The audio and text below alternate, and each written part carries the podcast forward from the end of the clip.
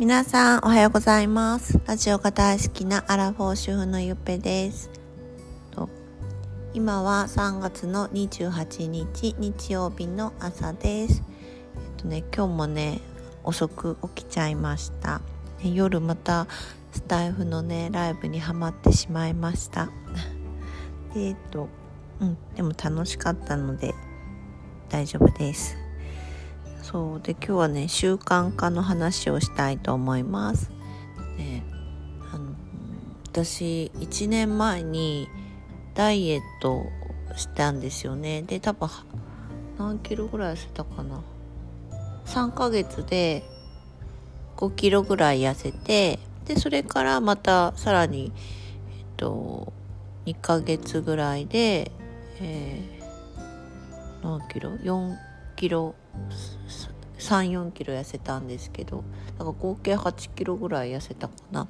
ででもでも今あの2ヶ月ぐらいでねまた8キロぐらい太っちゃったんですよね。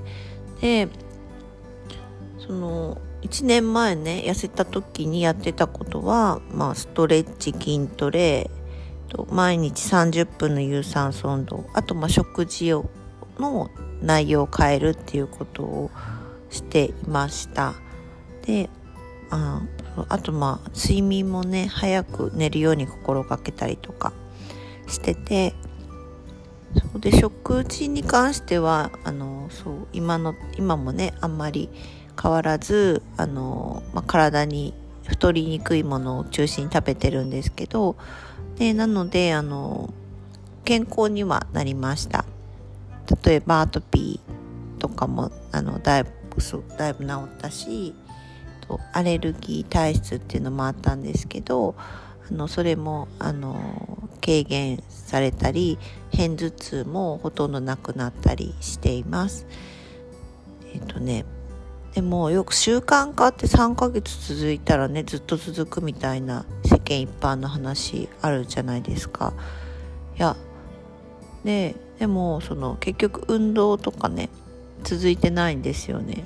で運動をしてないからしなくなったから多分また徐々に太っちゃったと思うんですけどあのそうだから世間一般のね3ヶ月っていう目安がねもう私にとってはね当てはまらなくてもう絶対嘘だって思っています。で私の習慣化してるものって本当になくてもう歯ブラシぐらいしかないですよね。あとまあ生きるためには食べる。